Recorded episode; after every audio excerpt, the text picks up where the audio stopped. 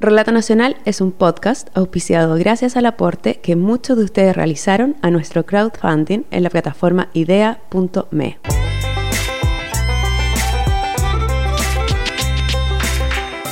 Hola, soy Nancy Castillo y el capítulo de Relato Nacional de hoy se llama Por donde pecas, pagas. ¿Qué sucede cuando la ambición te arrastra a un lugar del cual ya no puedes salir? Francisco Tapia Robles realizó la entrevista al protagonista de esta historia, quien pidió resguardo de identidad. Así que para efectos del relato le llamaremos Renato. Yo me dedicaba a un tema, digamos, de productos plásticos y el tema de productos plásticos es un tema de, tonelaje. Y yo distribuía a todo lo que eran ferreterías y empecé vendiendo, no sé, una tonelada, dos toneladas. Entonces, de una tonelada estamos hablando de un millón, oye, que, no sé, vendía 10 toneladas, para mí era, era feliz, vivía tranquilo y todo, pero por hacer crecer un tema y por la ambición, te crece el colmillo. Y llegué a vender 300 toneladas. Y para distribuir 300 toneladas tenía que tener vehículos eh, asociados que tuvieran la capacidad de tonelaje para distribuir esa cantidad eh, gente que te manejara los... Entonces es un, es un vicio, o sea, empieza a, comprar maquinaria, a contratar gente y empieza la rueda a crecer. Y si tú no tienes, no tienes la experiencia de manejar ese volumen, se te hace inmanejable. Y a mí me pasó eso.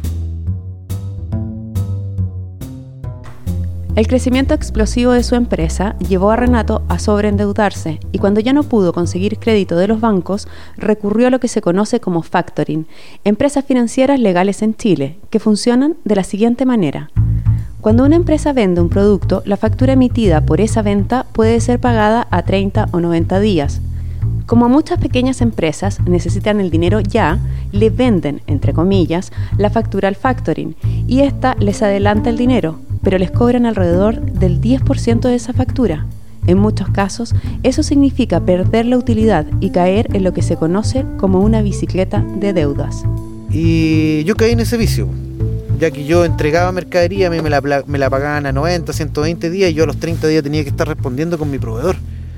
Entonces la rueda no la alcanzaba, no alcanzaba a recuperar mis plata y ya tenía que estar pagando.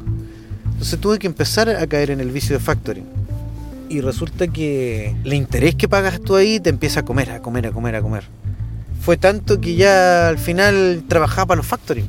En fondo la ganancia que tenía se iba en los factoring. Pucha, yo era el cliente, me, me, ponían alfombra cuando yo llegaba, porque factorizaba un montón, un 80% de mi venta yo la, la factorizaba.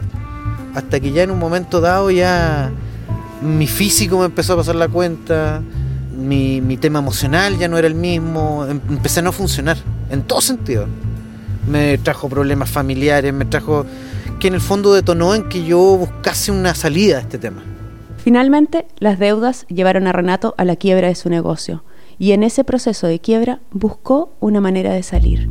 Y entre consulta y consulta hasta que me dieron con el dato de un personaje que igual me podía eh, hacer billete fácil, digamos, y poder salir de toda esta, esta pelota, esta rueda que yo tenía, que era gigante, y que hoy me entusiasmó un montón, porque yo dije, es la solución a mis problemas.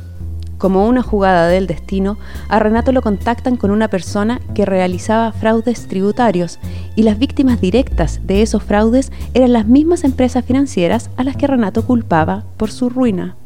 Este personaje, digamos, me, me, me habla y me dice que el tema todo este fraude y toda esta cosa tiene que ver con los factoring. Y a mí se me prendió la, ampolleta porque dije yo, pucha, si esta gente es la que a mí me hizo quebrar, oye, ¿por qué no? Es la de vuelta de mano. Oye, si yo, pucha, le he pagado unos intereses brutales, pucha, hacerle una estafa a ellos no es malo, dije yo, es la venganza. Renato se reunió con todo el equipo dedicado a realizar estos fraudes. En esa reunión se dio cuenta que eran profesionales del fraude de los factoring. La operación era la siguiente. Renato debía emitir facturas de su propia empresa a compañías que jamás le habían solicitado un servicio. En el equipo había una persona especializada en generar los papeles falsos, que parecían verdaderas órdenes de compra, por sumas por sobre los 300 mil dólares. Esas facturas adulteradas se las llevaban a empresas de factoring para que les adelantaran el dinero que supuestamente les pagarían por el contrato. Y cuando la empresa de factoring llamaba a la compañía que aparecía contratando el servicio, los falsificadores tenían hasta un call center para recibir las llamadas y asegurar que la factura era real. Resulta que yo en, un 2x3, en mi cuenta que habían, pucha, 10, 15 milloncitos, todos ratones, pasó a haber 200, 300. Y yo te decía, ¿cómo, ¿cómo lo hacen? O sea, claro, en el fondo tienen tan clara la película, muestran todos los papeles debidos, al que tú de, ser un ratón chico, chuta, pasas a ser un, gigante, poco menos, y que los factoring mm, te reciben con más alfombra roja, porque es más volumen el que tú tienes. El tema es que ¿Cuál es la problemática? Claro que ellos te pasan, oye, tú le pasas la, copia de la factura, se supone que ellos le tienen que cobrar a ese cliente, ellos te pasan las lucas, pero eso tiene una fecha de caducación. Los tipos hacen efectiva la factura, te pasan las lucas, y eso tiene una fecha, que son por lo general 90 días. Y en esos 90 días van pasando muchas facturas de la misma, del, digamos, de la misma forma, digamos. Una vez que el factoring les emitía el cheque, el dinero se depositaba en la cuenta de Renato y a los pocos días él era acompañado al banco por otro de los miembros de la banda para sacar ese dinero. Así, evitaban que el banco sospechara por los millonarios fondos. Tanto era el dinero que Renato tenía que llevar maletas para sacarlo. De ese dinero, un 60% era para Renato y el resto para la banda, la otra razón para cobrar es que el fraude duraba los 90 días que el factoring tardaba en darse cuenta que los habían estafado. Renato dice que fue emocionante pero peligroso. Mira, el tema, el tema más arriesgado para mí fue el tema de cobrar. Porque no tuve que ir una vez, o sea, tuve que ir varias veces. Y yo de salir con dos milloncitos que me cabían en un bolsillo, bueno, y salía por la puerta del banco para afuera, salía con maletas, con maletas de dinero. Maletas que es como un tubo de gas, si el dinero pesa. Son ladrillos de, billetes que, tú sales, digamos. Y que en cualquier momento vais saliendo con la cuestión y pensáis que te van a tocar la espalda y te van a decir, oye, alto, esto no es. Entonces, hacerlo, digamos, unas 15 veces que tuve que ir eh, a cobrar cifras millonarias, eh, para mí fue, digamos, un estrés, que que no se lo doy a nadie. O sea, fue para mí el tema más peligroso. Ahora, el monto general de, digamos, de la estafa que yo generé, que se generó, digamos, con esta gente, estamos hablando del 1.5 millones de dólares. Que eso fue más o menos el total. ¿Por qué? Porque se, pensaba hacer más. Pero eh, ahí tú juegas con, con, una, con una variante que es el que te descubran.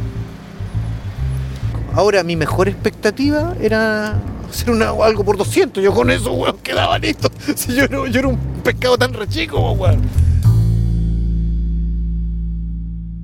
Terminado el fraude, Renato dejó la banda estafadora. Con el nuevo capital, pagó gran parte de las deudas que acarreaba por la quiebra y le quedó un monto de dinero considerable que tras pensar qué hacer con él, decidió empezar a invertir en acciones. Yo me metí en un negocio que no sabía. Porque yo sabía vender plástico, sabía vender otras cosas, sabía vender, no sé, clavos, lo que sea. Pero me metí en un tema de las acciones que yo no sabía. Pastelero tus pasteles y yo me fui a pastelear, weón, a, hacer pizza, weón.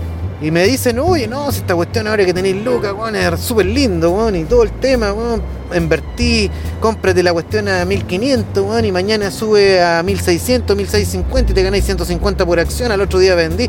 Chuta, yo me lo pintaron, pero muy bonito, weón. Y me metí, po. Y pucha, estuve así harto tiempo, comprando, vendiendo y quedaban buenas pasadas. Pero la persona de confianza que yo tenía, por esas cosas en la vida, sale con prenatal. Y dejó a cargo a otra persona.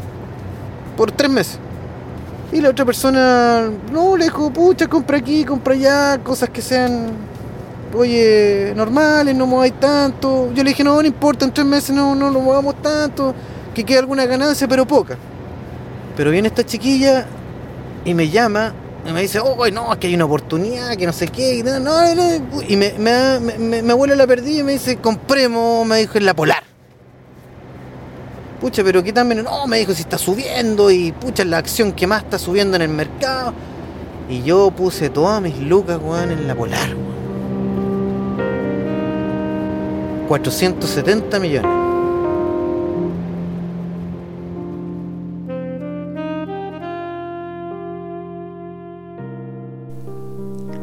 ¿Qué era la Polar? Un difícil escenario frente a la multitienda La Polar. Más de 2.000 clientes la denunciaron colectivamente por repactar sus deudas sin su permiso. Un error que al ser reconocido por la empresa provocó que sus acciones cayeran más de un 42%. El descubrimiento del mega escándalo financiero que afectó a un millón de clientes cuyas deudas morosas fueron repactadas de forma ilegal. El caso también significó millonarias pérdidas para miles de personas que invirtieron en acciones de la Polar, cuyo valor se desplomó una vez conocida la mala práctica de la Una empresa que cuadruplicó su valor en solo dos años, un ejecutivo que era aclamado como el gerente de la década, bonos para los altos mandos que subían y subían junto a la burbuja bursátil, miles de millones de pesos retirados justo antes de que estallara el escándalo, son solo algunos de los elementos de la trama de la Polar. Es decir, una empresa de retail que engañó a sus clientes y con ello su acción en la Bolsa de Comercio de Santiago se desplomó. La acción de la Polar, o sea, en un día se fue, pero a la punta del cerro. Bajó, no sé, pues de dos mil y tantos pesos que yo la compré a 300 y algo que quedó. O sea, te imaginarás que de la plata que yo tenía no quedó. Quedó en nada. Chuta, dije yo, haber pasado por todo esto. Haber ensuciado mis papeles, haber, pucha, eh, me- haberme metido en, una- un tema, digamos, siendo yo una persona que no tenía absolutamente nada que ver con el AMPA ni nada, haberme metido en este cuento. Por lucas, por un tema, digamos, netamente de, de plata. Y terminar así. O sea, yo dije, chuta, tenía, andaba buscando un cordel para ponerlo en una viga y colgarme, weón. Si era lo único que yo ya no dije, no entiendo nada, weón. O sea, pero ahí, chuta, dije yo, puta, la vida es. Aquí la haces y aquí la pagas, po. La vida es justa en todo sentido y a mí quizás, eh, por ser ambicioso, las mismas lucas y el mismo sistema, por yo haber, haber hecho algo malo, se me cobró, digamos, me cobró la palabra. Y quedé en el fondo con una mísera cuestión después de, de todo la bola que se infló y, y quedé ahí en un tema eh, más o menos en las mismas condiciones de como estaba, weón.